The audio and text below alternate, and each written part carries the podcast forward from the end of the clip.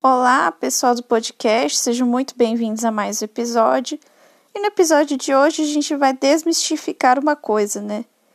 Nem tudo que coça é candidíase, tá? Nós vamos falar hoje sobre vaginose citolítica, que parece muito com uma candidíase, mas não é.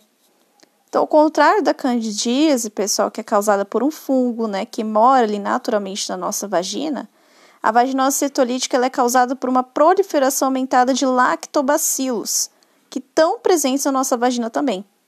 Já a vaginose bacteriana, ela é causada por uma bactéria, né, que é a Gardnerella, e tem uma quantidade de lactobacilos diminuída ali.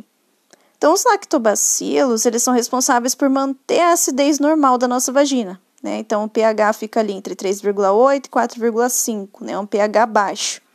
Como eu tenho uma produção aumentada de lactobacilos, esse pH fica menor que o normal, né? então a vagina fica mais ácida, assim como fica na candidíase. Na vaginose bacteriana, né, que é mais conhecida, é, como os lactobacilos diminuem nela, o pH fica mais alcalino, ou seja, vai ficar menos ácido. Então, tem algumas diferenças importantes ali entre a candidíase e a vaginose citolítica, tá? Na vaginose citolítica, eu tenho também o prurido, né, que é a coceira. Também vou ter essa coceira intensa ali na candidíase. Mas a vaginose, ela costuma causar uma queimação na região da vagina. É diferente do que acontece na candidíase. Que o que acontece é que a vulva vai ficar mais inchada, né? Então eu tenho ali uma hiperemia de mucosa que a gente fala, né? Na vaginose, a mulher relata mais dispareunia, que é a dor ali durante a relação sexual de penetração.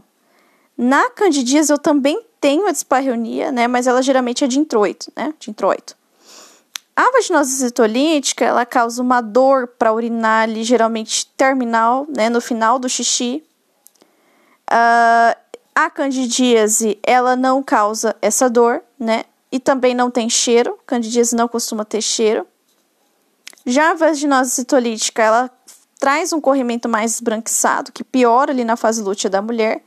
Enquanto a candidíase também traz essa secreção vaginal branca, mas ela tem a característica de ser grumosa, de ficar aderida ali na, na parede vaginal e no colo do útero dessa mulher. Tá?